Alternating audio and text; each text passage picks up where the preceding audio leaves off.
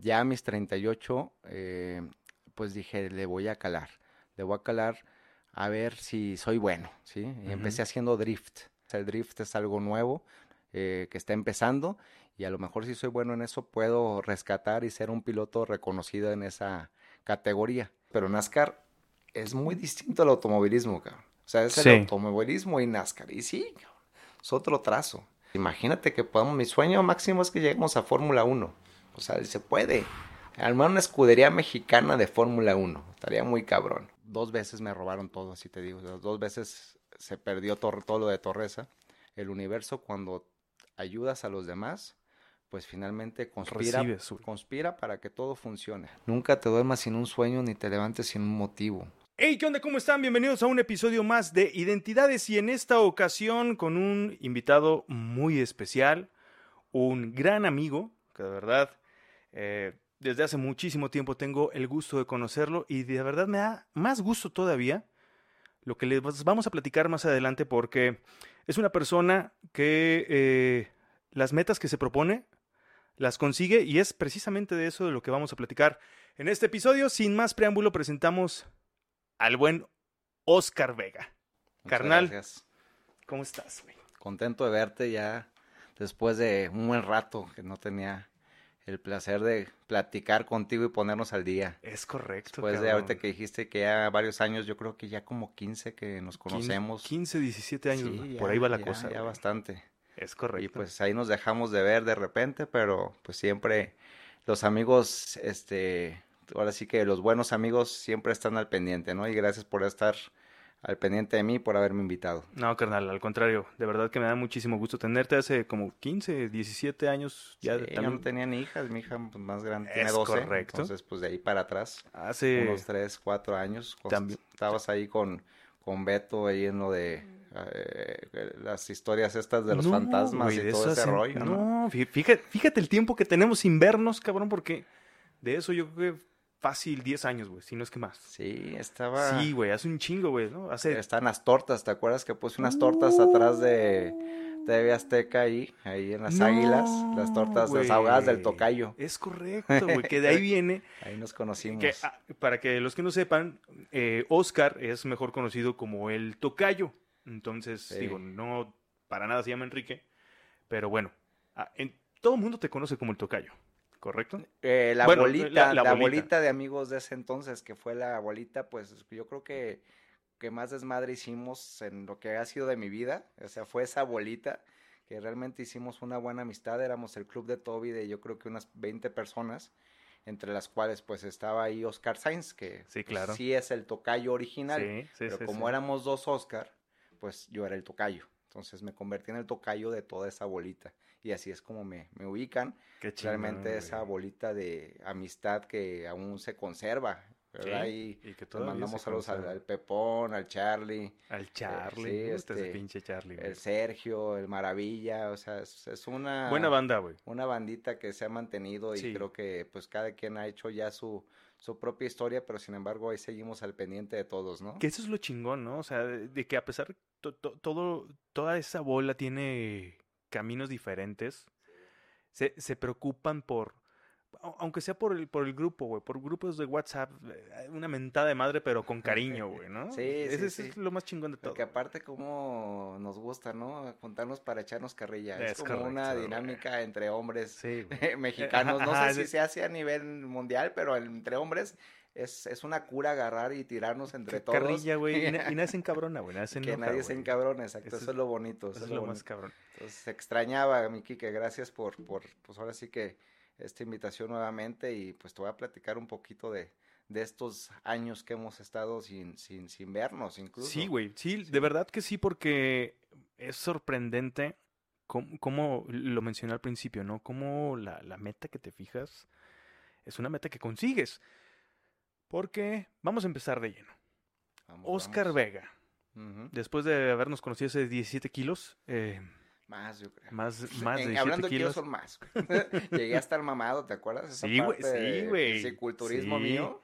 Algún día lo sí, recuperaré. Es cierto, vamos a poner una foto, a ver si le encuentro una foto que, que tengo por ahí. cuadritos y estaba tronadón, una, una apuesta que hice con en paz descanse a nuestro amigo Conan. Sí. Que ahí empezó todo, que él le, pues, le pegaba al gimnasio y yo estaba así. Sí. Y yo le dije, te apuesto a que en tres meses yo voy a estar más tronado que tú. Y Y sí, fue una cabrón. apuesta ahí y lo logré, cabrón. O sea, como dice, lo que Tú me estabas propongo- mamado, Sí. yo estaba delgado, Charlie tenía pelo. sí, no, güey. Charlie nunca tuvo pelo, que yo me Pa- acuerdo. Lo poco, lo poco que tenía, Tenía pelos. tenía pelos. Sí. Oye, güey, a ver, platícanos. ¿Quién es Oscar Vega? Porque yo conozco, obviamente, las varias facetas de Oscar Vega, entre ellas eh, el empresario y ahora piloto, cabrón. Sí. Es lo más cabrón. Piloto de automóviles, pero no cualquier piloto. Piloto de siete, siete, Siete categorías, categorías diferentes, en cabrón. dos años. Y lo más chingón es, exactamente, la trayectoria que, que has conseguido en, en un lapso muy, muy corto de tiempo. Pero vamos, eso vamos a ir un poquito más adelante. A ver, Claro. rápidamente, ¿quién es Oscar Vega? Oscar Vega actualmente, pues, es una persona de 40 años, dedicada a principalmente a, a- a ser feliz, cabrón. Yo creo que es mi objetivo actual. ¿Y cómo lo estoy logrando? Pues haciendo lo que me gusta. Obviamente siempre hay que trabajar para tener ese balance, ¿no? O sea, no es todo felicidad, no es todo eh, miel sobre hojuelas. Y en esa parte, pues soy un empresario que tengo una este, distribuidora de plantas de luz Ujú. que ahora se ha vuelto una necesidad en Guadalajara, por lo menos que pues una lluviecita, un vientecito y se va por toda la ciudad la energía y pues muchos ne- negocios salen afectados y pues llegamos nosotros como tú, como bomberos, cabrón, ¿sí? O sea, llegamos con las camionetas remolcando una planta de luz y pues somos una alternativa a CFE en cuestión de renta. Eh, finalmente hay clientes que son tan constantes que les decimos mejor cabrón. La verdad es que te sale más barato que estar pues pague y pague renta. Sin embargo, hay clientes que creen que se va a solucionar esto y no, déjenme decirles que esto va para rato. Hasta que CFE llegue a un acuerdo ahí de cambiar los transformadores, gracias a Dios voy a tener trabajo, ¿sí? Entonces, Entonces va para largo, güey. va para largo, bendito Dios, este, y eh, fue una, un área de oportunidad ahí que eh, pues empecé hace 10 años con ese negocio, habiendo perdido todo eh, económicamente, hablando porque Dios nunca, nunca, siempre queda el aprendizaje y siempre, nunca se empieza de ceros, ¿verdad?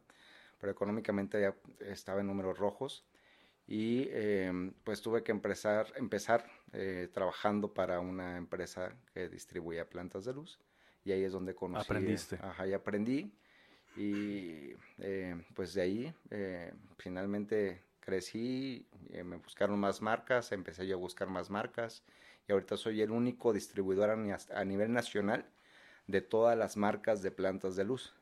Y con una estrategia que te la comparto, porque yo digo, fue hacer dinero sin tener dinero. O sea, de verdad no tenía y dije, pues, ¿cómo le hago?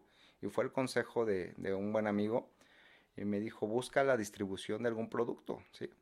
Que finalmente hay muchas empresas, pues, que están buscando, pues, vendedores gratis, si quieres verlo así, ¿no? Entonces, este, justo hoy en la mañana, una persona me buscó y me dijo, oye, no hay yo qué hacer, no me dan trabajo, tengo, este, en ese caso, pues es de mi edad, 40 años, y no me dan chamba. Voy y busco, le digo, pues mejor esa energía búsquela en promover un producto, ¿sí? En este caso yo le recomendé, por ejemplo, vender cámaras de vigilancia, que yo veo una necesidad tremenda en, en ese aspecto, porque yo como empresa tengo, batallo muchísimo en ese aspecto, ¿no? Claro. Entonces, bueno, empiezo con las plantas de luz, que en su momento no era necesidad. Sin embargo, pues dije, yo creo que va a ser necesidad. Y bueno, al final de cuentas era lo que había. Eh, aprendo el negocio y pues eh, me hago de, confianza de todos los fabricantes y de los importadores de plantas a nivel nacional. Eh, con una estructura, como te digo, sin tener que tener dinero. Porque yo dije, pues ofrezco en internet los productos. Eso lo hacía desde la universidad, te lo, te lo comparto. Yo en la universidad, mi mamá me acuerdo que me daba 200 pesos para la semana, porque mi mamá le batallaba. Eh, ten- ten- tiene tres hijos y pues mamá soltera, entonces le batallaba y yo no tenía cara para decirle a mi mamá no me alcanza. Entonces yo qué hacía siempre, pues, si tú recuerdas, me han encantado los autos. Sí, claro. Sí, y en general, el tema de tuning, el tema de audio, y en ese momento yo me iba a San Juan de Dios y ah, platicaba ahí con los locatarios y les inventaba, la realidad es esa que yo tenía una tienda de audio en Chapala, porque ahí es mi familia, y pues que me, yo quería ofrecer sus productos y pues que me pasara una lista de precios en una revistita. Sí, la realidad es que yo con esa lista de precios buscaba los artículos en internet y los subía a Mercado Libre y pues se vendía, me pagaban y con eso yo iba a San Juan de Dios y compraba el estéreo o las bocinas y lo mandaba y, me quedaba con utilidad. Entonces con ese modelo de negocio se creó Torresa. Yo dije, a ver, no tengo espacio, no tengo bodega, no tengo para invertir, pero bueno, sí tengo para promover este un producto de valor agregado, que es lo que es la clave, ¿no? Producto que no esté tan saturado en el mercado. Entonces, eh, tal cual es el secreto que comparto con todo gusto de Torresa. Eh, somos una agencia de autos, por así decirlo, sin tener autos, donde tú cuando quieres un auto puedes comprar cualquier marca conmigo y yo te lo mando directo de fábrica a tu casa o a tu negocio. Entonces eso baja costos directos de una forma tremenda. Entonces me convierto en una alternativa mucho más económica que negocios que están establecidos con el montón de productos de inventario, ¿sí? Entonces, bajo esto, que bueno, no es como que el hilo negro, pero con esta estrategia, pues finalmente me convertí en una empresa reconocida en el ramo eh, de la energía, ¿sí? Y eso, pues, eh, después de 10 años, bueno, eh, después de ocho años, porque ya tengo dos dedicándome a ser piloto la mayor parte de mi tiempo, pues ya me permitió a mí el delegar este, esto ya a los empleados y yo solo estar supervisando y pues que el negocio funcione sin que yo esté que al final de cuentas es el objetivo de un negocio.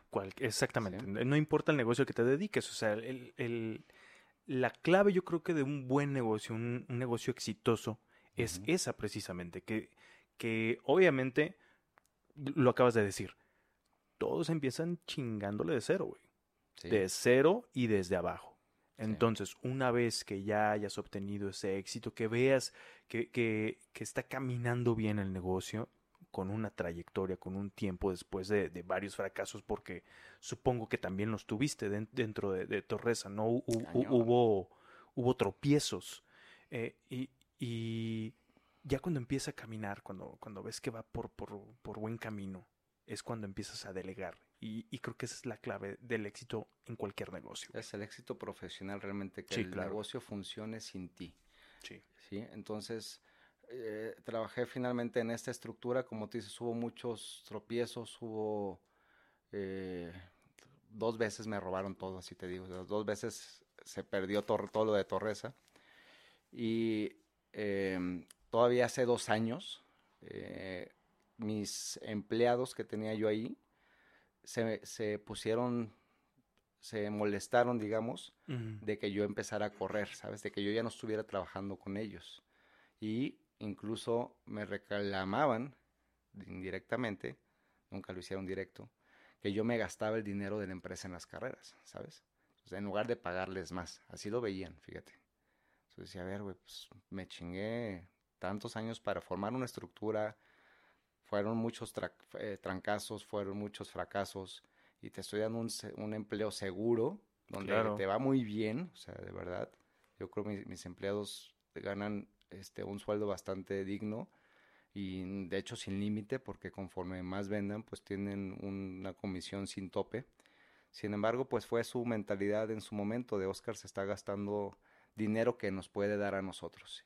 ¿Y qué hicieron estos cuates? Formaron su empresa, ¿sí? Se robaron a mis clientes, eh, se finalmente, todavía estando ahí, cobraban a otra cuenta. Y pues yo cuando me di cuenta de esto, pues ya los, por así que me acuerdo que les mandé un mensaje, porque me pasaban el reporte de ventas del mes cada, perdón, de, de, la semana, ¿sí? Cada viernes. Entonces mandan el del viernes y yo les digo por el grupo del chat, ahora mándenme el reporte de ventas que han hecho por fuera, ¿sabes? O sea, ya me di cuenta, por favor, ya el lunes ya no se presenten, no se presenten. Sí, los involucrados. Y de esos tres, dos no se presentaron, uno ahí se quiso, este, pues pasar de listo, todavía sacando más información, obviamente, se fue y fíjate, me acaba de llegar una demanda laboral de él hace unos días. ¿sí? De alguien que le di trabajo, que todavía, pues hasta el parto de su hijo, yo creo que lo pagué Lo porque cubriste. no me acuerdo si, lo si le presté o se lo adelanté o algo así, pero lo, lo apoyé hasta en ese aspecto, ¿sabes? Entonces son cosas que eh, sí, es, sí es un fracaso de alguna forma, este, pero también es un aprendizaje.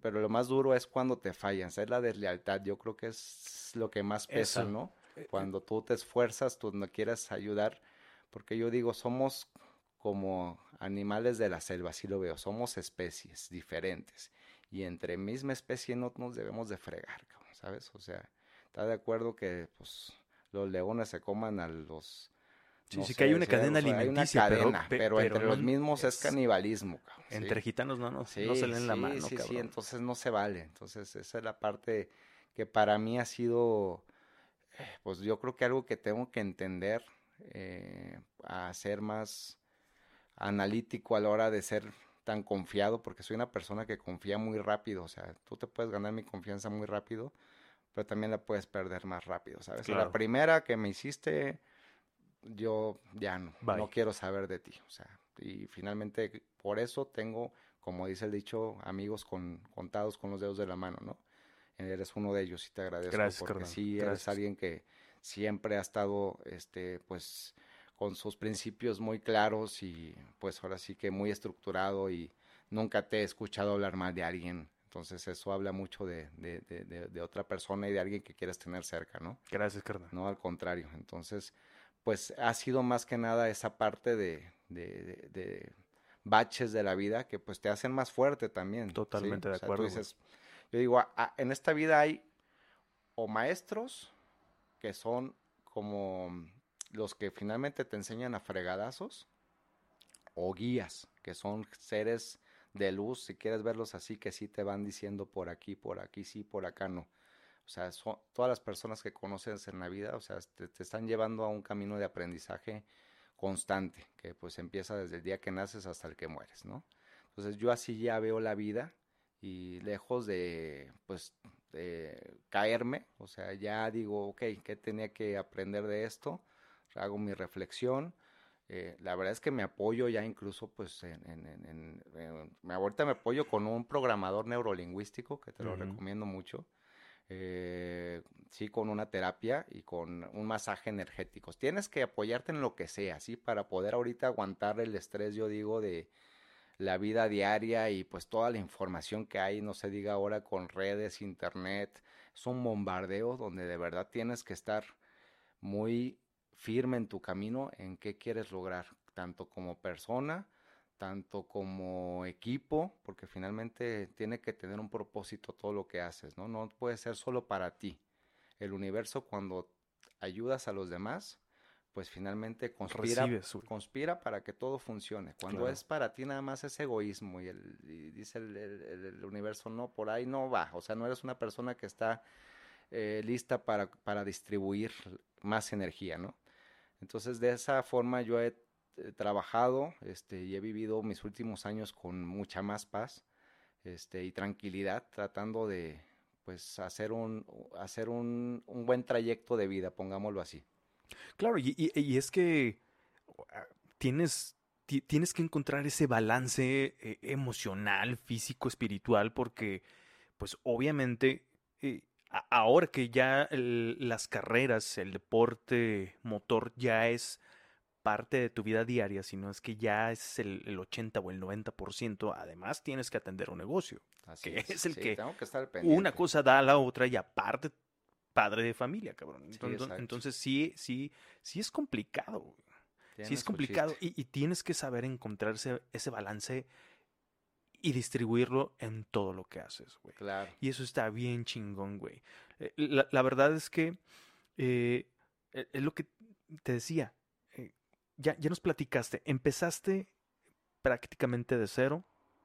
Inclusive ya nos compartió Oscar eh, el, el, digamos, el secreto de, de cómo pues empezar un negocio para los que porque conozco Se mucha gente que, están medio atorados. atoradones. Bueno, pues ahí está, güey. Eso es una alternativa y es una alternativa Una bastante o viable. sea, identifica una necesidad y busca cómo atenderla. al Véndela, final de cuentas. véndela, Te la paguen, vas en chinga, compras y mandas, güey. Sí, se, se oye fácil, sin embargo, pues sí es un, No, no, claro, es un proceso de, de- de paciencia y perseverancia. claro. Y eso es todo. Y eso es todo, güey. O sea, eso es todo en la vida. Todo, Sí. absolutamente todo. Y te lo digo yo que estamos empezando con este proyecto y, y pues veme, cabrón, ¿no? O sea, la verdad es que es... eh, amo lo que hago, pero también es un proceso, es un Claro. proceso bastante lento, güey. Sí, sí, sí, sí. Y ahí vamos, güey. Pero, Pero, así, así funciona la vida, así funciona. Totalmente, Una plantita tú la siembras y la tienes que estar regando, tienes que estar cuidando para que el día de mañana crezca. la misma No, naturaleza te lo dice, güey. es, es parte de... La misma naturaleza te lo dice. O sea, tú lo acabas de decir. Tienes una planta, la- la- una semilla, la siembras. Si no la riegas, no crece, carnal. Exacto, exacto. A ver, güey. Ok.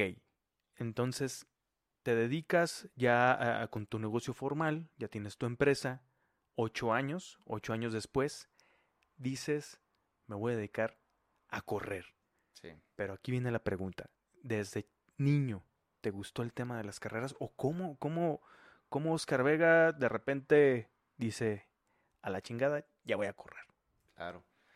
¿Cómo Desde lo niño tuve la inquietud muy cañona. No sé si tú, pero yo creo que fuimos de unos niños privilegiados en el hecho de que nos divertíamos tanto con Hot Wheels, por ejemplo, Sí, la mayoría de los niños, ¿no? Yo Claro. creo. O sea, eran juguetes con las tortugas ninja, con no, los, Uf. los caballeros del Zodiaco, sí, Thundercats, güey. Sí, era- claro. Sí, era crear historias con juguetes, cosa que ahorita pues cada vez se ve menos, ¿no? Ahora con tanto, te digo, tanto iPad y juegos. Tanta tecnología. Sí, antes eras feliz con un cassette de música y ahora tienes Spotify y no te lo acaba, o sea, no te, y te aburres, cabrón, Sí. ¿sabes? Antes, antes realmente era disfrutar más lo que, lo que tenías, ¿no?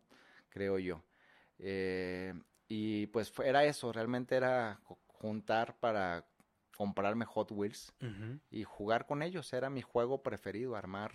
eh, eh, contaba hace poco también en otra entrevista, apenas hace seis meses me compré mi primera pista de Hot Wheels, cabrón, porque No no, me alcanzaba, la verdad. O sea, yo tenía para mis carritos que O sea, pues, compraba los Hot Wheels, pero nunca tuviste Nunca tuve una la- pista de pistas. Hot Es que Wheels, eran carísimas Sí, además, Eran caras, sí, eran caras y pues no había el recurso. Y pues yo la verdad es que veía a mi mamá que le batallaba y no tenía cara para Sí, sí, claro. decirle, ¿sabes? Entonces, este, ya con mi domingo yo era feliz, la verdad, con mis carritos. Y desde ahí, pues como que empezó esa, nadie me, no tuve hermanos más, este, grandes que yo, o sea, de hecho fui hijo único por ocho años, nieto único y todo. Entonces, realmente mi infancia fui yo, ¿sí? O sea, Sí, ya tus Eh, hermanos era- eran muy chicos ya para cuando. Sí, entonces sí era como yo inventarme mis, mi- mis juegos y este, la forma en que yo, yo me, me divertía. Eh, más aún porque fíjate que cuando yo me voy a vivir a Chapala, a los, en el se- segundo matrimonio de mi mamá, eh, me, me inscriben en una escuela privada donde los niños pues tenían lana y yo no, cabrón. Entonces era un tema porque pues ahí ya habían comprado varios el, el Nintendo, ¿sí? Y era ir a jugar a la casa del amigo el Nintendo, ¿no? Y yo no tenía Nintendo, cabrón, tenía mis Hot Wheels, ¿sabes? Fue un tema así como que, puta madre, pues no hay pedo, o sea. Sin embargo, después yo con mis ahorros compré el Nintendo 64, ¿sí? El- y con el juego de Mario Kart, porque fue para el que me alcanzó, ¿sí? Y con ese juego de verdad yo fui el niño más feliz Sí, del claro. Mario Kart ahí sí me la pelaban todos. Sí, hasta la fecha. Bueno, ya en otras me jugó mi hija y me ganó, ¿sabes? Pero ya era la versión del Nintendo. Bueno, pero ya, hijo de tigre Sí, pintito. no, mi hija es muy buena. Mi hija Sara, que ya corre también conmigo en los karts, ella me gana. Sin embargo, fíjate algo bien importante. Ella me acompaña para compartir mi gusto, sin embargo, no es su pasión. Sí, ya me lo manifestó porque así lo ha- la he educado a que ella exprese lo que quiere y lo que no quiere. ¿sí? Y siempre que sea algo bueno, para ella la voy a apoyar. Güey. Y siempre que no sea algo bueno para ella, pues también tiene mis, sus reglas, ¿sabes? Claro. Eh, sin embargo, pues obviamente no la voy a forzar a algo que, que, que no, le apasiona. O sea, le gusta, es buena. Yo digo sí, que es sí, como pero- los hijos de los cantantes, que pues algunos de ellos, no todos, tienen buena voz, pero dicen, no, yo no quiero tu camino, yo no quiero tu vida. Entonces, este, me perdí del tema. Eh, eh, eh, tu hija te acompaña, este, te acompaña para compartir el gusto, pero no, no, no es, no es su pasión. Y bueno, no. Sí, y, los, y el, y el juego de Mario Kart que te digo, o sea, me, me, me, me gana ya, o sea, tiene la habilidad y yo digo, híjole, me hubiera encantado que fuera la primera piloto de Fórmula 1, ¿sabes? Y podría a lo mejor ahorita empujarte eso, pero si tú me dices que no, busca tu camino, busca tu estrella y busca tu pasión, que eso es lo, yo creo que de los objetivos que tenemos que tener claros en, en, en nuestra vida. ¿Para qué soy bueno y qué me gusta hacer, ¿sabes? Porque tienen que ser las dos cosas porque ya a mí me encanta cantar y tú lo sabes, tú lo has Sí, de claro. recordar, pero no soy bueno, cabrón. La verdad es que canto con sentimiento, ¿sí? Pero, como, como cantas, Valentín cabrón. Elizalde, de verdad, y te acuerdas que me velo, cantaba las canciones. Sin embargo, yo reconozco, cabrón, o sea, esto no voy a vivir, esto Sí, me va a morir de hambre como cantante, ¿sí? Entonces tiene que combinarse lo que te gusta con lo que eres bueno. A final de cuentas, cuando encuentras eso, realmente ya tienes un motivo de vida que puede pues llegar a trascender porque ya lo empiezas a compartir con más personas. O sea, yo ahorita que en este trayecto estoy creciendo, me buscan muchos para pedirme consejo y yo me siento muy contento de poder aportar desde mi ser, desde mi propósito de vida, que así lo veo, porque el propósito final, como te digo, es ser feliz, a final de cuentas. Claro. ¿Cómo soy yo feliz? Arriba de un carro. ¿Y sabes por qué? Porque es el momento donde me conecto con el presente al 100%. ¿sí? Si no estoy en un auto, la verdad es que estoy en el celular o estoy pensando pendientes o estoy pensando pendejadas. ¿sí? Finalmente, en ese momento es Oscar con el auto, La máquina y Oscar. con un objetivo que es Claro. ser el más rápido. ¿sí? Entonces es un momento para mí maravilloso, es mi momento. Te ¿sí? entiendo perfectamente, güey. Tú que eres piloto también, yo creo que Sí, güey. es algo similar, ¿no? Es tu momento, estar ahí entre las nubes, me imagino que debe ser fregoncísimo. En algún momento quise ser piloto aviador, ¿sabes? Sin ¿A embargo, te soy honesto, la parte a mí de la orientación no es mi fuerte. ¿sí? Ajá. No es mi fuerte, ¿sí? Llegué a ir a simuladores, pero madres, ¿para dónde es el norte? ¿Para dónde es el sur y todo? ¿Sí? Yo, yo soy mucho de memoria fotográfica, a mí me ayuda mucho eso en los circuitos, que hay referencias, pero pues en el cielo, ¿qué Arriba referencias? es muy diferente, Sí. cabrón. Muy es, diferente. Es otro rollo, es como cuando te dan vueltas para la piñata, ay cabrón, ¿dónde güey. quedé? No, y llega a pasar, ¿eh? Digo, a, mí me llegó, me llegó a pasar muchas veces, cabrón. Cuando estás estudiando, de repente se te va el norte y el sur y el rumbo 240. Cuando te Ujú, empiezan a hablar con, con números, dices, madres, güey, yo nada más sé norte, sur, este, oeste, pero bueno, son, son cosas que para eso, para eso precisamente, Estudias, te- para te- eso te practicas, preparas, sí, sí, te claro, güey. preparas. Y finalmente eso es lo que yo tenía claro, ¿no? Ah, Para ser un piloto tengo que prepararme. Sin embargo, no tenía los recursos, no tenía alguien que me impulsara, no tenía alguien que me apoyara, ningún familiar era piloto ni estaba relacionado. Nunca, o sea, hace dos años pisé por primera vez un autódromo, ¿sabes? Y yo decía, ¿para qué son estos cuadritos rojo con blanco? O sea, ¿qué significan? ¿Tengo que irme por adentro? ¿Tengo que irme por afuera? Esa es la realidad, porque pues, Mario Kart no es una... Todavía hubiera jugado Gran Turismo o algún otro juego que tuviera más cercanía de la realidad, estoy de acuerdo, pero no tuve una preparación, le sabía que tenía el gusto, ¿sí? Y dado ese gusto, eh, pues fue como, como ya a mis 38, eh, pues dije, le voy a calar, le voy a calar a ver si soy bueno, ¿sí? Y empecé haciendo drift. ¿sí? Fue ahora sí que algo curioso porque dije, ya las otras competencias ya están muy saturadas, el drift es algo nuevo eh, que está empezando y a lo mejor si soy bueno en eso puedo rescatar y ser un piloto reconocido en esa categoría. Que fíjate que no es todavía mi fuerte, ¿sí? Mi fuerte ahorita es time attack. Ahorita te platico de todas las categorías que es la vuelta más rápida al circuito. ok. ¿sí? Entonces, pues eh, fue poco a poco, o sea que fui conociendo más y me fueron invitando a más categorías hasta llegar ahorita, bueno, te platico así el orden rápido, fue drift, luego como son solo cuatro eventos eh, al año de drift, porque es, digo, te están empezando, Sí, claro. mm, yo decía, "Ah, ya me gustó, o sea, quiero más. Me, pues, me dijeron, pues vete a los go-karts, ¿sí? Empecé a ir a los go-karts y empecé a salir en buenas posiciones en la tabla. Y me dijeron, oye, tienes manos, tienes el don, ¿sabes? ¿Qué es lo que digo? Tienes, tien- tienes, tienes con qué ahora sí que sobresalir la, en la- esto. la madera. Sí. Comenzaste con el drift, güey. Empiezo haciendo drift eh, hace en diciembre de 2021. ¿sí? Ya vamos para dos años. Y me gustó bastante, o sea, es una adrenalina muy fregona el derrapar un auto. Y yo creo que también ahí las películas de Rápido y Furioso influyeron, Influyeron mucho bastante, supongo que sí, cabrón. en, en en- en- en muchos de nosotros, ¿no? Por el gusto por los autos. Y pues empecé con los go-karts después de eso, que es a donde yo sugiero que quien quiera iniciarse en esto, vaya iniciando en eso. Eh, bueno, lo primero sería un simulador, que puede ser un Xbox o puede ser un PlayStation, no tienes que irte a algo tan so- sofisticado. Claro. Y yo empecé con un Nintendo 64, digo. Finalmente fue mi primer simulador, si lo quieres ver así. Después son los go-karts. Y en los go-karts empiezo a tener, pues, eh, ahí sale el- la lista de los mejores del día, los mejores del mes. Y empieza a salir Oscar Vega Torresa. Oscar Vega Torresa, que así me ubican ya por, por la empresa. Por la empresa. Porque yo también dije, en algún momento quiero que mi eh, nombre de la empresa se dé a conocer, ¿sí? O sea, que, pues, porque finalmente ahorita es quien me patrocina. Y qué mejor Entonces, plataforma, ¿no? Tengo que ser agradecido con, con la Claro, empresa güey. que me permite hacer esto.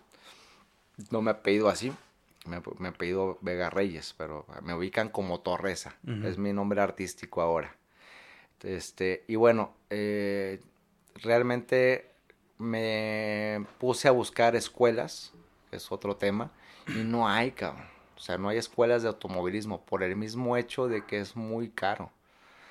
Entonces yo también lo veo como un área de oportunidad, porque pues tú puedes ver cualquier otro deporte, básquetbol, fútbol, este, tenis, pues es muy competido porque puedes pagar una clase pues más fácil que una clase de automovilismo. Claro, güey. Pero, pero estás tocando un punto muy interesante.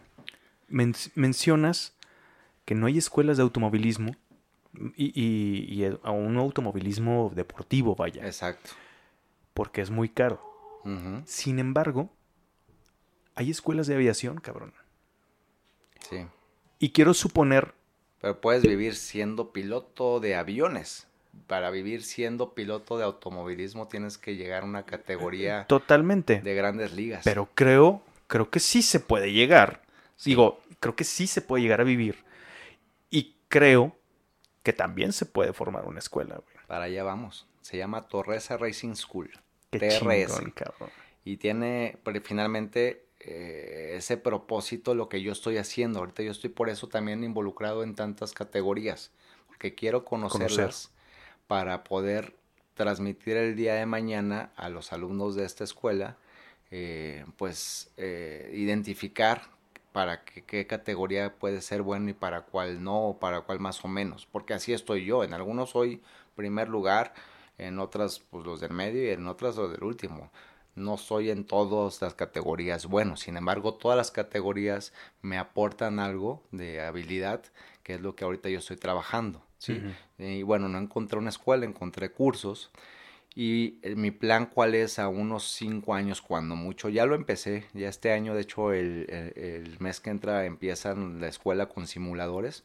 Ya también tengo carts para, para rentar y dar clases. De hecho, ya a los que forman parte de mi equipo como eh, Torresa Racing Team, que es la escudería donde yo participo, ya los estoy enseñando. Porque ahora te hablé de los que me robaron, pues busqué gente que estuviera apasionada también con el tema. Entonces ya ahora mi gente pues es- me acompaña a las carreras y le motiva que ganemos un premio y se suben al podio conmigo, ¿sabes? Ya es un objetivo común, se Claro, puede decir. Es, es, es- Sí. una hermandad, formas una hermandad, formas Se una, familia, güey. Una familia, lo dijimos hasta en conjunto, porque eso es, esa es la realidad y la gente se identifica como tal, ¿sabes? Alguien que, que comparte tu, tu, tu felicidad con lo que haces, ¿sabes? Claro.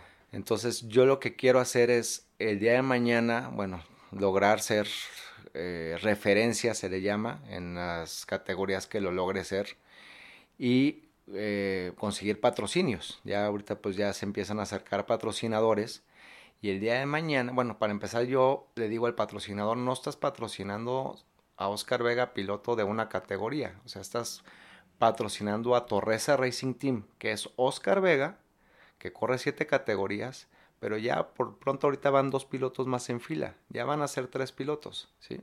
Y el día de mañana que tengamos una escuela que empieza con los simuladores, luego los go-karts, y de ahí dime a qué categoría te gustaría entrar, vemos si tienes la habilidad, veamos si no. Y finalmente se busca hacer este semillero donde ya mis patrocinadores también patrocinen a esas personas, sobre todo los que no tengan la posibilidad económica. Si hay alguien, un piloto, pues que sí su familia tenga lana, pues bien, si no, pues estoy buscando una especie de beca para aquellos que tengan la pasión para poderse se convertirse en piloto, ¿sabes? Entonces, imagínate que podamos, mi sueño máximo es que lleguemos a Fórmula 1. O sea, se puede. Armar una escudería mexicana de Fórmula 1. Estaría muy cabrón. No mames, güey, sería... Sí. Entonces, sin embargo, no solo de Fórmula 1. O sea, nadie ha hecho de, en varias categorías, ¿sabes? En varias categorías. Es, una, es, es un sueño que va, va ya arrancando motores, ya cada vez más locos se unen a este sueño. Claro, güey, que ese es lo más de todo, güey. Es al principio complicado cuando, pues, te, hasta la misma familia. Yo me acuerdo que me decían, güey, ya estás viejo, cabrón, Me decían, ¿sabes? O sea, ya, ya estos juegos déjalo para los niños. No es un juego, para mí no es un juego, para mí es una pasión, ¿sabes? Y este, todavía me acuerdo en mis inicios de, piloto, yo, yo me frustraba y me decía, no, tú diviértete decía, yo, yo si no gano, yo no me divierto, ¿sabes? O sea, yo, o sea, no le puedes decir al Canelo Álvarez, tú diviértete, tú diviértete, ¿sabes? O sea, bueno, ahorita ya se puede divertir, ya, ahorita ya se puede divertir. En una pelea no, en una pelea vas a ganar, y cuando eres piloto vas a ganar, ¿sí? Y obviamente si no ganas te frustras en el momento, tampoco es como que me lo lleve a la casa y ya, y no gané y todo, pero en el momento obviamente es una frustración, y así empecé. ¿Sí? Y era criticado por eso. Ay, Oscar, hasta le reclama a los jueces y todo. Pues claro, si siento que algo no es correcto. Bueno, es que si estás en una competencia, güey. Sí, no, es que fíjate que yo empecé y, y, ganaba, por ejemplo, con un Type R, que es ahorita de los carros más rápidos de México, que ya está más modificado. Pero en esos inicios iba con el carro stock y hacía yo muy buen tiempo con ese carro. Pero a mí me decían los organizadores, no, pues vas con los Pro, vas con los Porsche. ¿Sabes? Y yo así como que, güey, mi carro no va a dar la potencia, no tiene la potencia de un Porsche ni tiene todos los controles para poder hacer los tiempos de Porsche.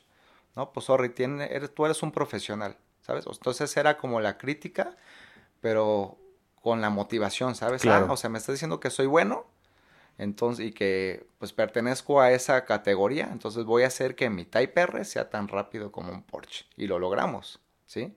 Ahorita le ganamos a los Porsche. ¿Sí? Es una fregonería esa parte.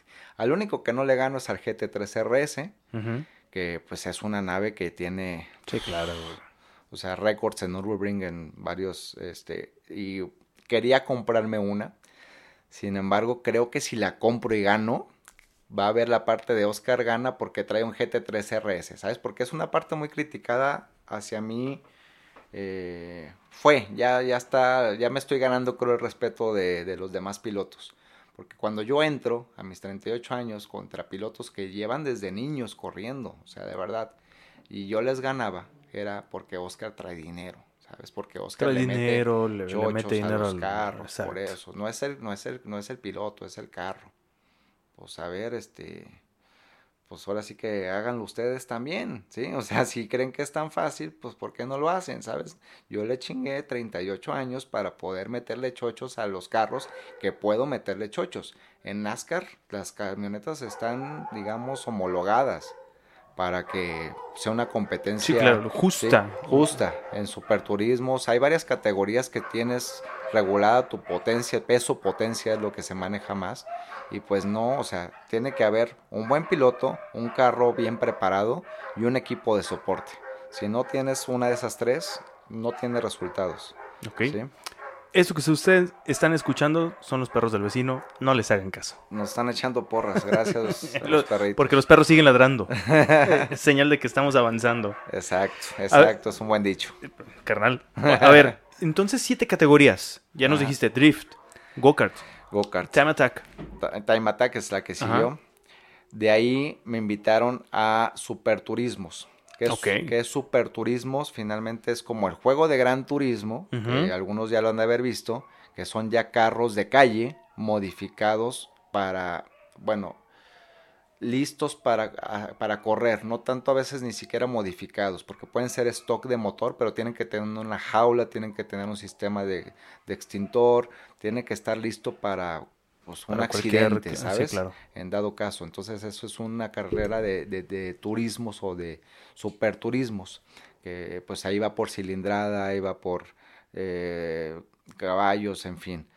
Eh, y empecé aquí en Guadalajara y después me invitaron pues al hermano Rodríguez, que para mí fue un sueño tremendo llegar al hermano Rodríguez. Yo pensé que solo la Fórmula 1 corría allá, te soy honesto. Sí, claro. Eh, cuando me dijeron hermano Rodríguez fue para mí voy a ir a Disneylandia, cabrón. por supuesto. Fue genial, fue, me acuerdo mi primera vez y la primera vez que fuimos ganamos el primer lugar, imagínate. O sea, la primera vez que pisaste ahí. La primera vez que pisé ahí.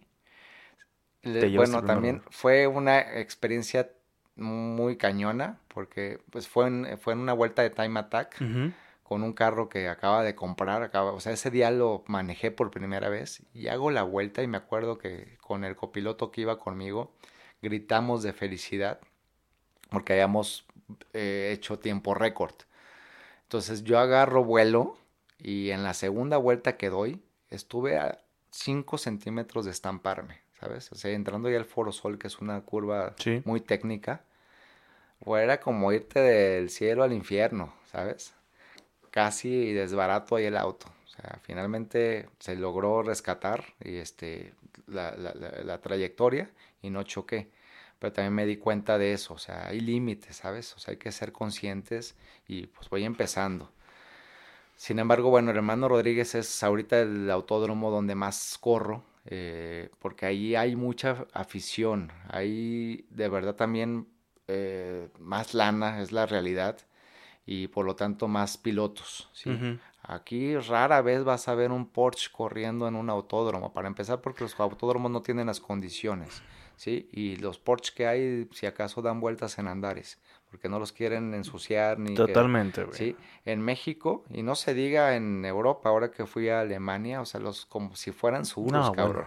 Sí, o sea, puro GT3 RS al por mayor, ¿sí? Al por mayor, o sea, realmente sí va subiendo, pues ahora sí que eh, la, la, competitividad conforme hay más posibilidades económicas. Claro. Y en México, pues yo creo que es el estado con, con, mayor competencia, por eso está ahí el Rodríguez, y ahí se desarrolla Superturismos, que mm, también hay otra, mm, bueno, más bien Copa Noti Auto, que está Superturismos, y está Endurance. Endurance me gusta mucho que son carreras de resistencia. Que van desde las 3 horas, 4 horas, 6 horas y hasta 24 horas he corrido. Madres, güey. ¿Quién gana? El que dé más vueltas en ese determinado número de horas. Es padrísimo, cabrón. Yo solo me he aventado carreras de hasta 6, bueno, 4 horas. La de 6 horas sí compartí con un piloto. Ya cuando son carreras largas, ya cambias de piloto a las 2 horas y cargas combustible. ¿sí? Entonces la máxima es 24 horas dando vueltas al hermano Rodríguez. Eh, mínimo tienen que ser tres pilotos, máximo cuatro. El diciembre pasado que lo corrí fue una experiencia fuerte porque dos pilotos, el carro iba fallando, se apagaba y corrías, corres con 90 carros alrededor, ¿sí? y de diferentes categorías, carros más lentos que tú, más rápidos que tú. O sea, no, no importa, no importa, digamos, la cilindrada del carro, no importa el, tipo de coche contra el que estés corriendo, sino que... En Endurance no, en Endurance es todas las categorías. O sea, puede correr un Bocho, un, Mercedes, un Porsche. Y te pasan hecho la mocha y sientes nomás que... chingón. Sí, este... Y, y es lo que yo creo que también de lo que más disfruto, las carreras de resistencia porque pues es eh, tu resistencia como piloto, tu manejo, cada vuelta y también la preparación previa del, del, auto, ¿sabes? O sea, porque pues ahí se trata de, si no acabas, nos pasó de hecho, el año pasado a, las 23 horas con 30 minutos el carro dijo hasta aquí. Entonces, pues no terminamos la carrera, no tuvimos premio. Sí, a final de cuentas tampoco pues llegamos a una buena posición. Entonces eso también me, me, me orilló a mí a hacer nuestro carro. ¿sabes? O sea, por eso también ahorita ya abrimos un taller que es Torresa Garage.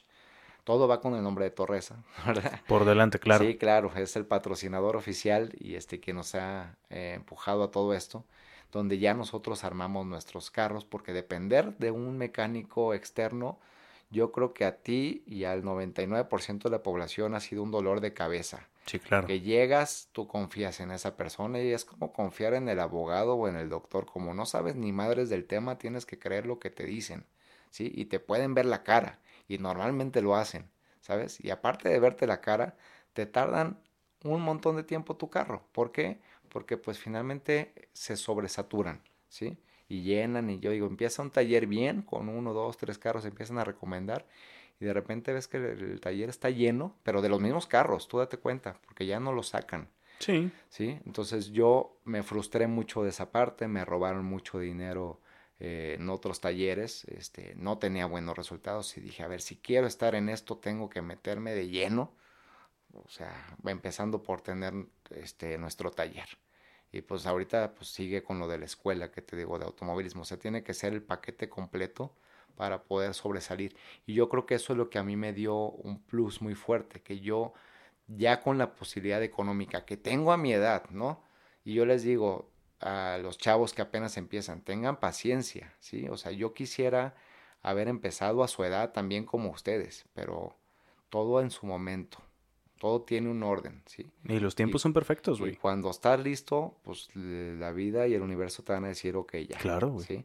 Antes no, ¿sí? Entonces, si se van a comparar conmigo, compárense conmigo a mi edad de, ese momento. Yo a mis 23 años mm, pues, no tenía ni trabajo, ¿sabes? Estaba saliendo de la universidad, de haber, después de haber estudiado en la Universidad Panamericana, eh, ingeniería mecatrónica, que era una de las carreras más cabronas. Eh, eh, como no agarraba chama, me, metí a estudiar una especialidad. Como no agarraba chama, me metí a estudiar otra especialidad y a endeudarme más porque finalmente era firmar pagarés. Porque ellos te decían, el día de mañana vas a salir y vas a tener las puertas abiertas del mundo, ¿sabes? Porque saliste de una gran escuela. Sí. Y pues hasta la maestría estudié, fíjate, este, en ingeniería. Que todo te sirve, ¿no? A final de cuentas todo te sirve, pero te das cuenta que la escuela está fuera, güey. Te das cuenta que es un negocio, a final de cuentas. Totalmente. Es una institución financiera donde obviamente su producto es la educación, sin embargo no está actualizada, creo yo, para el ritmo de oportunidades actual, ¿sí? O sea, ya ahorita gana más un youtuber que un, eh, una eminencia de cualquier profesión. Claro. ¿Sabes? O sea, pasa. Está cañón. Entonces, bueno, pues está bien. O sea, las cosas cambian, hay que adaptarse a eso. Y bueno, cuando yo salí, de verdad batallé mucho para conseguir trabajo. Mucho.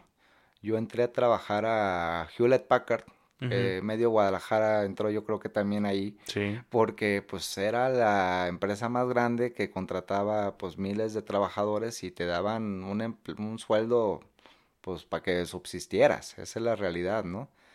Entonces, mm, pues yo, yo no estaba conforme con eso, ¿sabes? Y empecé ahí también a, a comprar autos. Y ahí también donde siguió un poco de mi, de mi historia. Yo creo que te acuerdas que yo cambiaba de, de, autos a cada rato. porque finalmente pues fue una forma de tener ingresos también y de conocer yo los autos.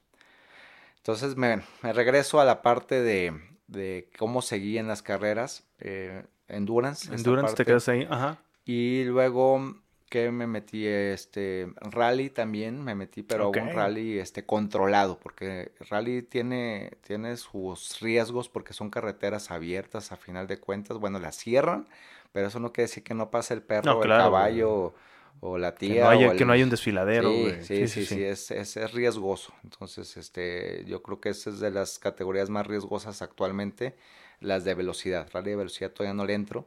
Yo ya tengo como que a estas sí, a estas no. Fórmula 5, por ejemplo, entré, tuve un accidente eh, más o menos, y dije, no, no, no, no, no me ofrece toda la seguridad para mis 40 años. ¿Cuál es la Fórmula 5, güey? son como Fórmula 1, digamos. O sea, tú lo ves de lejos, es la estructura de un Fórmula 1, pero en chiquito. Ok. Pero son motores de bocho, ¿sí? Y finalmente... Ah, cierto, sí, sí, sí. Entonces, se ven muy bonitos. Digo, te puedes comprar unos de 100 mil pesos y iniciar en Fórmula 5. Digo, es, es, es, posible sin tanta, sin tanta lana, pues así son, si son 100 mil pesos. Pero pues, si quieren entrar está muy padre. Pero es un bocho, o sea, tú controla un bocho a más de 100 por hora tiene su chiste. Que tiene su chiste, güey. Sí, es cierto, digo, porque a, mí también me gustan mucho las carreras. Yo, de hecho, cuando estaba en la universidad no salía de, la NASCAR eh, Truck Series. Eh, íbamos mucho a, grabar al Trióbalo, al Bernardo Obregón. Y ahí precisamente conocí la, la Fórmula 5. Tienes toda la razón, que era que es el, pues sí, la, estructura de las fórmulas. Exactamente, como la tipo Fórmula 1, pero, pero eran bochos, pero son bochos que van a madres, güey, más de 130 kilómetros por hora. Y un bocho a esa velocidad Está un golpe a esa velocidad. Sí, güey. Y uno a sus 40 años ya no hay refacciones. Sí, exactamente, güey. Sí, sí, sí. Es un tema, hay que cuidarse, hay que cuidarse. Entonces, por eso es que es padre también que entren desde niños donde pues, ¿sabes? Yo no sabía, mi hija hace unos meses se rompió la pierna, yo no sabía que a los niños se les vuelve a soldar, cabrón, ¿sí? A uno ya no. A uno, ya, no, queda con clavos. No, ya con clavos, güey, ya, se hace biónico el Entonces sí me echo muy selectivo en cuanto a las carreras que yo corro. Incluso NASCAR te puedo decir que es otra de las categorías, este, que, que, creo que con esas son las siete. Eh, sí, creo que no me falta ninguna siete completadas con NASCAR. Que yo, fíjate, cuando me invitan, yo dije, sí me meto a NASCAR, pero la categoría más fregona, que es NASCAR Cup o NASCAR Peak. Y me dijeron, no, güey, o sea, no puedes, para empezar, no puedes por reglamento, tienes que pasar primero por trucks, luego por los B6 y luego ya, si eres bueno, B8. No puedes, o sea, serás muy bueno en las otras, pero NASCAR es muy distinto al automovilismo, cabrón. O sea, es el automovilismo y NASCAR. Y sí, es otro trazo, es otra forma de manejar, es otra eh, experiencia tremenda, ¿sí? Y yo la vi también incluso como peligrosa en su momento y tuve mis... Pero la verdad es que el viernes, este viernes, acabo de chocar a 170 kilómetros por hora. Por primera vez tengo un choque fuerte. Había tenido choques leves. Sin embargo, bueno, la camioneta está eh, preparada eh, para, ese tipo de impactos. Sí, es, o sea, para ese tipo de impactos. Y la gente, yo no, o sea, va a haber choques a la NASCAR a final de cuentas. Es el atractivo. Y van a ver cómo se voltean las camionetas. Y si tú buscas en YouTube NASCAR Crash, o sea, hay miles de videos de miles. Y yo los veía porque yo sabía que en algún momento me iba a pasar. ¿sí? Cuando me pasó ahora el viernes, yo sí sentí que me iba a matar. ¿sí? Sin embargo, la verdad es que mis respetos, o sea, nada. O sea, obviamente la camioneta sí quedó toda doblada y fue un tema de reparación de dos días para poder correr. Sí pude correr, que era mi mayor frustración, fíjate, no haber chocado, sin, ni, no que me hubiera pasado, sino el haber hecho un gasto, un esfuerzo, un eh, eh a Puebla eh, para no correr, o sea, porque pues sí, por, y ¿sabes por qué? O sea, por un mínimo volantazo que di, porque a las cinco y media se pone el sol, es la puesta del sol en Puebla, oscurece muy temprano y me, me encandiló me encandiló y perdí referencia de, la pista. Y lo platiqué con otros pilotos y me dijeron, sí, eso pasa. ¿Sí? Entonces, bueno, hasta de eso aprendes, ¿sabes? Y en ese momento tú tienes que confiar en las vueltas que ya diste antes y con fe y sin miedo es lo que yo digo como frase, saber que todo va a estar bien. Si, si dudas, el automovilismo me ha enseñado mucho eso, o sea, es una escuela de vida, ¿sabes? No por ir más rápido vas a ser mejor. Tienes que saber cuándo frenar, tienes que saber cuándo acelerar, tienes que saber cuándo parar, ¿sí? Y así es la vida también. Entonces, también se parece al golf. No sé si has jugado. Eh, yo me acuerdo también cuando empecé golf, no, no me encanta, pero llega si quieres darle el madrazo a la pelota, ¿no? Y es muy difícil, güey. Darle a la primera. No, así no es, así no es. Sin embargo, con la práctica y con la constancia vas dando eh, pues ahora sí con la técnica adecuada. Lo mismo es el automovilismo, lo mismo es la vida, ¿sí? Y finalmente la vida cada día nos pone retos distintos y dice, a ver, es como Mario Bros también, yo digo yo. Eh, vas a encontrarte monstruos, vas a encontrarte sorpresas bonitas y si logras pasar de nivel, pues ya vas a conocer otras cosas. Si no, ¿qué pasa?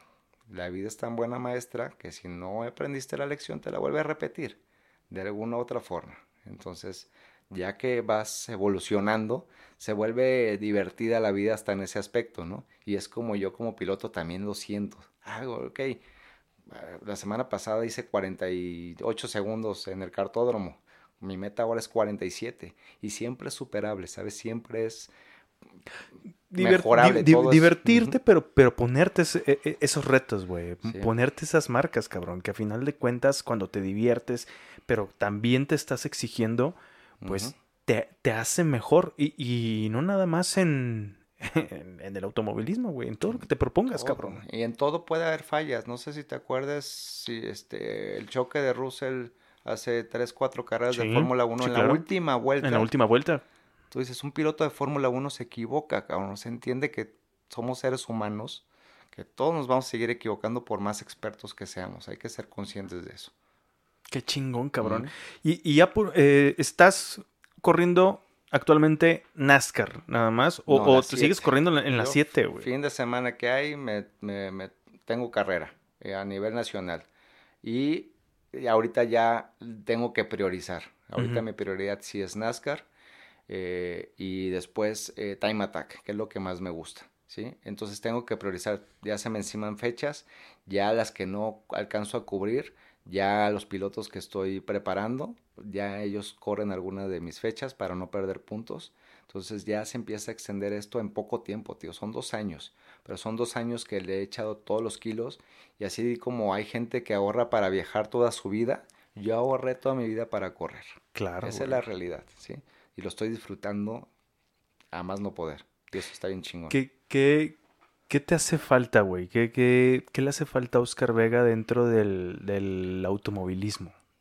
Patrocinadores. Siéndote honesto, esa parte es muy fuerte porque ya, o sea, llega el punto donde ya no la libras, o sea, ya es tanto el, o sea, desde los aviones, desde los, el hospedaje, desde el equipo, refacciones, o sea, es, es, es, es un deporte caro, sí, dicen que es, pues ahora sí que es, es, es, de ricos, pues sí, cabrón, o sea, yo no es que sea rico, pero pues le, le, le, ahorré mucho y le trabajé mucho para poder hacerlo. No, y le sigues trabajando, y, y, bueno, eh, patrocinadores no me refiero solo a que suelten la lana, también hay mucha gente que se ha acercado a apoyar, a aportar, ¿sabes? Entonces eso es muy padre.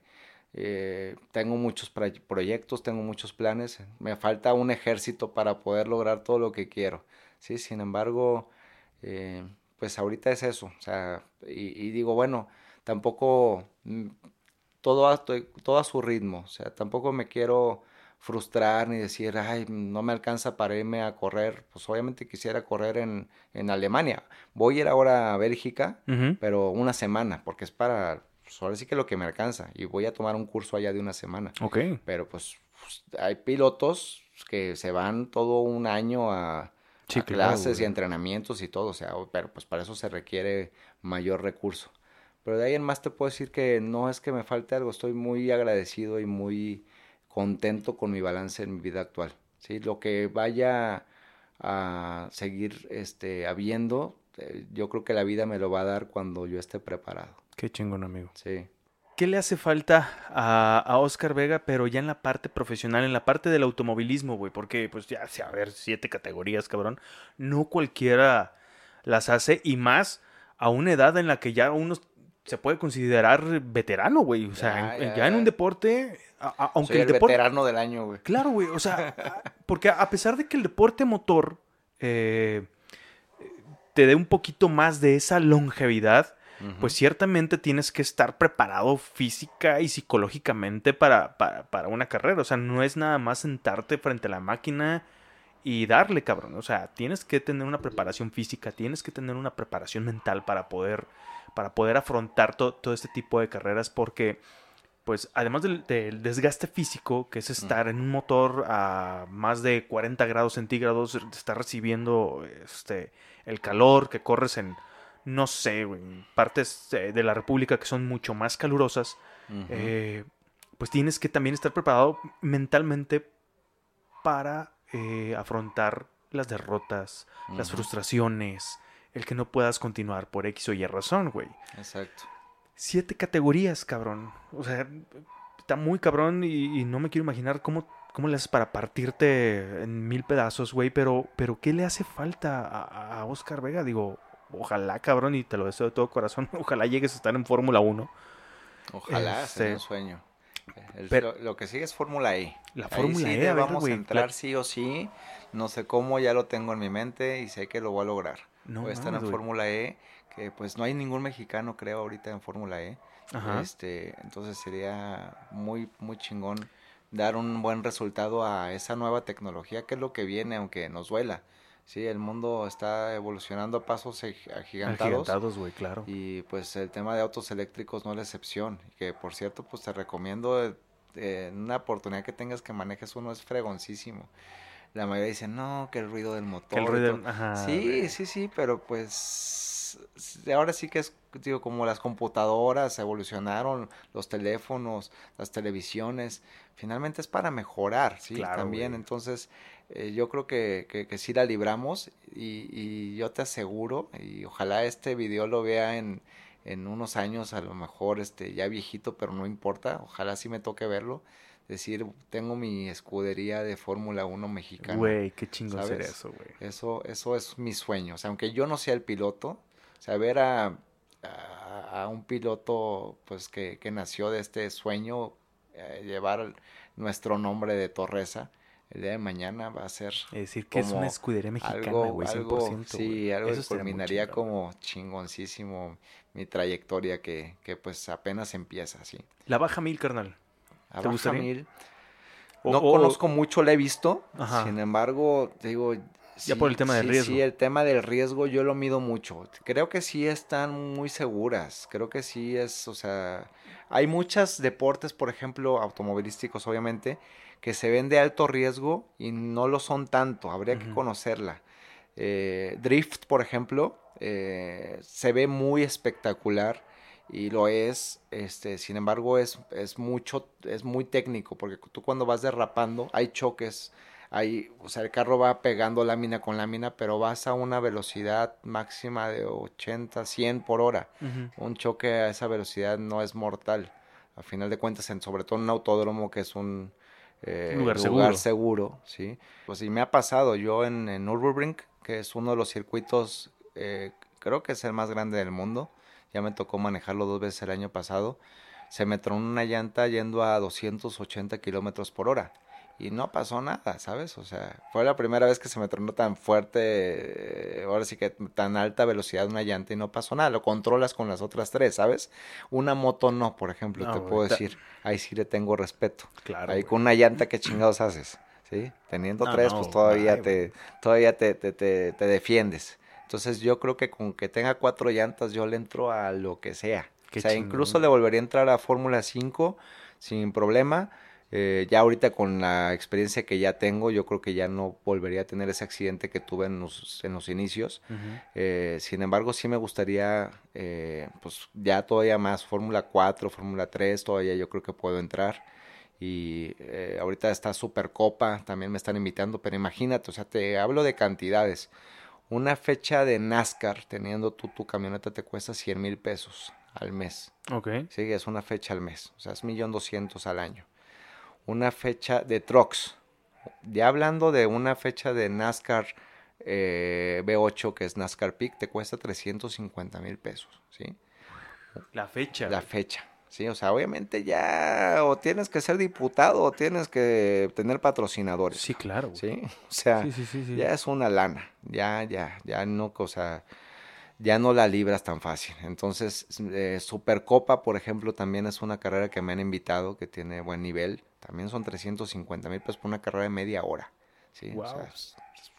Mucha lana, güey. Mucha lana. Entonces, yo si logro el día de mañana conseguir estos patrocinios, que ahorita es una plataforma bastante atractiva por el tema de Checo, ¿no? O sea, el automovilismo es trending a final de cuentas. ¿Por qué? Porque hay un mexicano, ¿no? A final de cuentas en, la máxima en la máxima categoría, güey. Exacto. Y, yo digo, bueno, hay un mexicano, o sea, famoso en el automovilismo. Uno, tengo oportunidad, cabrón, del día de mañana yo también serlo.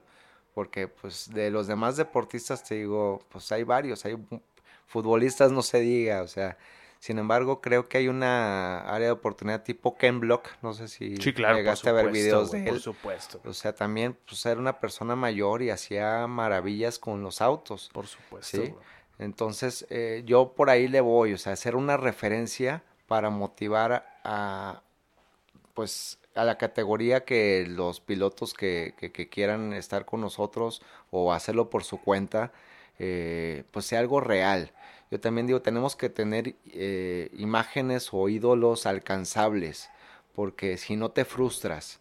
Yo, por ejemplo, fui eh, fanático de Michael Jordan, que me recomendaron la película o la serie, creo que hay que me dicen que está muy buena. The Last Dance, el último baile, sí, muy buena. Güey. Entonces, eh, de alguna forma, yo tenía cuadros de Michael Jordan, creo que fue el único como que idolatré en, mi infancia, en mi adolescencia todavía, tenía los tenis Jordan, que era, costaban 100 dólares y los tuve y los veía, entonces, a lo que voy es, no, no llegué a ser Michael Jordan. Sí, te puedo decir que fue como frustrante, como que decir, ay, güey, sí, pero no, no lo alcanzo.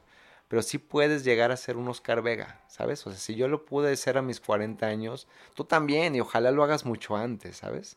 Entonces, eso es lo que quiero transmitir. Algo, sueños logrables, no sueños inalcanzables. Esa pregunta te iba a hacer, fíjate qué, mensaje podías darle, pero creo, creo que ya lo dijiste y lo, y lo has dicho bien, güey. O sea, eh, todos, todos en algún momento de nuestras vidas llegamos a tener un, ídolo, güey. Michael Jordan, cabrón. O sea, cualquier eh, ídolo, ya sea en, cualquier ámbito, ¿no? En, música, deportivo. Exactamente, güey.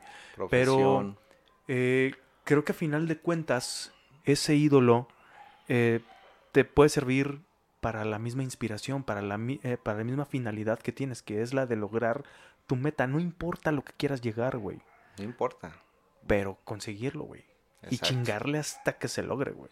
No importa la edad, güey. Y creo que eres un ejemplo eh, real de, esto, güey. Y eso, las generaciones que vienen detrás de ti en el automovilismo, creo que eso está bien chingón que lo compartas, güey. Creo, creo que de verdad eres, eres un ejemplo. Gracias. Eh, eres un ejemplo porque, pues, señores, a sus, 40, a, sus 38 años, güey. A sus 38 em, empecé, ya 40 apenas estoy agarrando vuelo. Cuando cualquier deportista a esa edad ya se está retirando, güey. Ya te está retirando, sí. Y fíjate, a mí me ayudó mucho lo que hablamos, de que en su momento hice mucho ejercicio y yo creo que algo me quedó porque yo no sé cómo aguanto las carreras ahorita sin la condición eh, óptima. Que ya voy a empezar a trabajar en eso porque ya es una necesidad, finalmente, ya es parte de. Entonces, eh, sí hay que estar preparados en todos los aspectos, eh, sin embargo, poco a poco, o sea, yo digo paso a paso que vamos lejos. El camino es, es largo, o sea, y, y es bueno tener tu objetivo, el destino, a final de cuentas, pero es más importante disfrutar el camino. Claro. ¿Has tenido, ya por último, has tenido contacto con algún piloto profesional, con algún piloto reconocido y platicado de este proyecto, de, de toda esta inquietud que tienes, güey? Ahorita he convivido con dos que sí veo como referencias, eh, que es Fer Churquiza. Eh, con él, de hecho, estuve en Alemania. Y es una biblioteca, una enciclopedia, de tema automovilístico. Eh, sin embargo, el, casi no participa ya en, lo he visto en Notiauto. Eh, y, bueno, creo que le fue más por la parte de hacer documentales y demás, se le da muy bien, es muy bueno. Y el otro de ellos es Pancho Name, que corre rally, eh, y con él estuve también allá en, Alemania, y mexicano, y también yo creo que hay tener como, espero que no se agüite si me paso de años, pero debe tener como 45, 50, cabrón, ¿sí? Y está activo y es de los mejores de, corredores de rally a nivel nacional. Hay muy buenos pilotos, o sea, realmente el mexicano es muy bueno para muchas cosas, ¿sabes? O sea, somos, yo creo que una especie muy fuerte, si lo quieres ver así. O sea, muy resistente, muy adaptable a, al cambio y a lograr cosas bien chingonas. Solo es creértela. Creértela, güey. Y creo que, eh, es este de... La finalidad de este podcast es llegar a ese mensaje siempre, güey. En todas las entrevistas, si, si, ah, si, han tenido oportunidad de verlas, siempre terminamos con esto, que al final hay que creérsela. Y lo platicaba con Santos Coy. Santos Coy aquí estuvo y, me pintó mi gorra, me ha pintado Nomex, me ha pintado autos. Es un amigo que confió en mí sin, sin conocerme mucho y dijo, tú vas a ser un buen piloto el día de mañana y yo quiero ser parte de este sueño tuyo, ¿sabes? Y lo platicábamos, lo platicamos cuando él estuvo aquí. Hace falta creértela, güey. Hace falta pues. creértela. No importa que te dediques, haz, créetela, cabrón, para que puedas llegar a, tener éxito. Sí, yo a Santos Coy eh, lo admiro porque fue muy fiel a su arte y a su técnica. Ha sido muy criticado. Yo también he sido muy criticado, pero no creo que tanto como él porque pues, la gente es muy buena para hablar, ¿verdad? Güey, ¿qué te puedo decir? Sí, entonces... todo el mundo hemos sido criticados, cabrón. Sí, sí, sí. a mí me han criticado porque empecé un podcast a los 42 años, güey, cuando el, el boom del podcast fue en el tema de la pandemia, güey. Órale. y, y vaya que me han llovido críticas. Ah, güey, ¿cómo vas a empezar? Bueno, cabrón, o sea, me encanta esto que hago, güey. Tengo más de 21 años dedicándome a estar frente a una cámara y un micrófono. Y creo que lo que hago, este, no sé si lo haga bien, pero lo disfruto, güey. Eso es lo importante. Sí, muchos podcasts, eh, bueno, que yo he conocido, eh, algunos me han entrevistado, otros he acompañado amigos a que los entrevisten y coinciden en esa parte que lo disfrutan. Cuando tú disfrutas de hacer las cosas, ya ganaste. Totalmente. Y eh, cuando eres perseverante y cuando eres bueno, se va a convertir el día de mañana en un éxito. O sea, eso es como ley de la gravedad, cabrón. Totalmente de acuerdo. Sucede. El que es perseverante y ama lo que hace, tiene éxito tarde que temprano, que se la cree. Porque si tú no te la crees, los demás, men, o sea, no te la van a creer, ¿sabes? O sea, tienes que confiar en ti y todo tiene que empezar en ti. Eso es también cabroncísimo porque hay que ser conscientes que el, el, el, ser humano busca por naturaleza una aceptación social, ¿sí? Y busca agradar a los demás y busca hacer lo que los demás quieren. Y se programa para eso. Cuando cambias el chip a ¿qué quiero yo? ¿quién soy yo?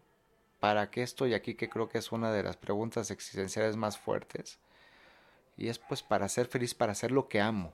Y una vez que, es, que descubres eso y lo compartes, ya se vuelve otra tu vida. Ya tienes, como digo yo, se, se, despierta con un motivo. ¿sí? Ya, ya, ya te dan ganas de, a ver, ahora qué logro. Entonces es Nunca te duermas sin un sueño ni te levantes sin un motivo. O sea, esa frase la tengo eh, tatuada en el corazón. frase, güey. Sí, o sea, eso es importante, lo que sea, lo que sea. Y va a haber fracasos y es parte de la vida, subidas y bajadas. Es parte de la naturaleza. Hay sol, hay lluvia, hay oscuridad, hay luz. Es parte del equilibrio, sí, es parte. Entonces, cuando lo comprendes, dices, ay, me está yendo la chingada. Pues ahí viene lo bueno, ¿sabes? O sea, date cuenta que van a, va, va, a haber, y yo creo que, es eh, muy eh, sano que nos abramos por medios como los podcasts para que nos conozcan más, porque a veces nomás ven las fotos y dicen, ay, la persona exitosa eh, ha de haber sido muy fácil todo. Sin embargo, cuando conoces al, al, no al personaje, porque al, final de cuentas somos personajes, siempre estamos interpretando a ese piloto que quiero ser, a este locutor que quiere ser, que disfruta ser, al artista que disfruta ser Santos Coy, pero detrás de eso hay un ser humano, sí, hay un niño, finalmente, y siempre somos, nunca dejamos de ser niños, queriendo cumplir nuestros sueños, solo pues crecemos, nos arrugamos, envejecemos, pero no dejamos de tener esa inquietud de ser felices haciendo lo que nos gusta, valiéndonos madres lo que piensen los demás. La. La. Creo, que podemos envejecer, güey, pero mientras mantengamos nuestra alma joven, cabrón. Sí. Eso, eso, eso el alma no envejece. El alma no envejece. ¿Estás de acuerdo? El cuerpo es el único que va cambiando. Y mientras el alma la mantengamos joven, güey, creo que vamos a poder afrontar lo que sea, güey. Y lo decía Eduardo Videgaray, lo, lo vi en una entrevista. Este, el, secreto de la felicidad es en que te valga pito todo, güey. Total. Lo que, lo que la gente diga de ti, güey. Sí. Ahí está la clave, güey. Y ser conscientes que el, día tiene 24 horas. O sea, no vas a poder cambiar el mundo ni hacer todo lo que quieres en un día. Todo tiene un orden, todo tiene que ser paso a paso. Y tiene que haber un equilibrio. Es como querer llegar a tal destino y, y, no pararte a la gasolinera porque traes prisa de llegar, ¿sabes? Claro. O sea, es absurdo. Tienes que tener tus ciclos de carga, descarga, descanso, buena alimentación. Tiene que haber un balance, un balance en, en, todas las áreas que creo que, que, que, las sabemos. Es como, como cuando vas al nutriólogo, porque aunque tú sabes lo que te hace daño, tienes que ir con alguien a que te diga no comas esto, no comas lo otro. Sí. Ok, pues así así funcionamos, hagamos nuestro plan y nosotros digamos, a ver, quiero lograr, eso es creo que común denominador en las personas que han tenido éxito. Han escrito lo que quieren lograr y han hecho un plan de alguna forma para lograrlo. Que ese plan cambia y, es, y va a cambiar, porque así es la vida. O sea, dicen, ¿quieres hacer reír a Dios? Cuéntale, tus, planes. cabrón, ¿sí? Totalmente. O sea, o sea, la pandemia creo que nos dejó más que claro eso. ¿sí? No hay nada seguro. Sin embargo, te puedo compartir que ahora que tuve ese choque fuerte a 170 kilómetros por hora, que me iba, que yo sentía que me iba a morir, no sentí miedo. Dije, si hasta aquí llegué. en paz. Sí, si hasta aquí llegué, fue una vida bien chingona, ¿sabes? Qué chingón, y ojalá todos podamos llegar a eso. Sí, obviamente no me quiero morir, obviamente deseo hacer muchas cosas, seguir compartiendo muchas experiencias, pero el decir, ay, güey, si me muero hoy, soy feliz, cabrón.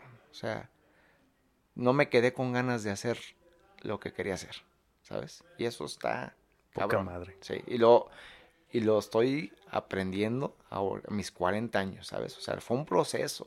O sea, yo tuve depresiones, yo tuve mm, pues, un chingo de broncas en toda mi vida, ¿sabes? Que decía, ¿qué pedo? O sea, hasta le reclamas a los papás, no, ¿para qué me trajiste al mundo, cabrón? Pues el universo te trajo al mundo, cabrón, ¿sí? Y si estás aquí es para algo. Para algo. Y tu chamba es descubrir para qué. Exactamente. ¿sí? Carnal, qué chingón, güey. Qué chingona plática, güey. Qué chingón tenerte aquí, güey, en Identidades, güey. Muchas gracias, mi Kike. ¿Cómo podemos encontrarte? Como Oscar Vega Torresa, así me encuentran en Instagram, la escudería Torresa Racing Team. Y pues ahí estamos subiendo prácticamente el material. Solo uso Instagram, que ya se repostea algo en Facebook en automático, sin embargo no, no lo atiendo mucho porque ya está migrando, ya hay hasta nuevas plataformas, ya tendré que subirme también a ellas. Sin embargo, ahí estoy muy al pendiente de, de, de, de, mi gente. Te puedo decir que los seguidores que tengo no son los millones, sin embargo son los reales y son la gente que está apasionada, ¿sí? Este, en compartir lo que hago y yo disfruto mucho de eso. Qué chingón, carnal. Muchísimas gracias por haber estado aquí conmigo. Gracias a ti también. Bien, señores, pues ya lo tuvieron ustedes. El señor y mi amigo Oscar Vega estuvo aquí en Identidades. Y recuerden seguirnos en nuestras redes sociales como arroba kikeboops, las dos con K. Y vayan a nuestro canal de YouTube, que también lo pueden encontrar así, Identidades con kikeboops, arroba kikeboops en YouTube. Suscríbanse, denle like y comenten eso, eh, suscribiéndose y darle un like, eso nos ayuda muchísimo para que este proyecto siga creciendo y de verdad que el contenido que estamos haciendo para todos ustedes sea de su total agrado. Nos vemos en la próxima. Bye.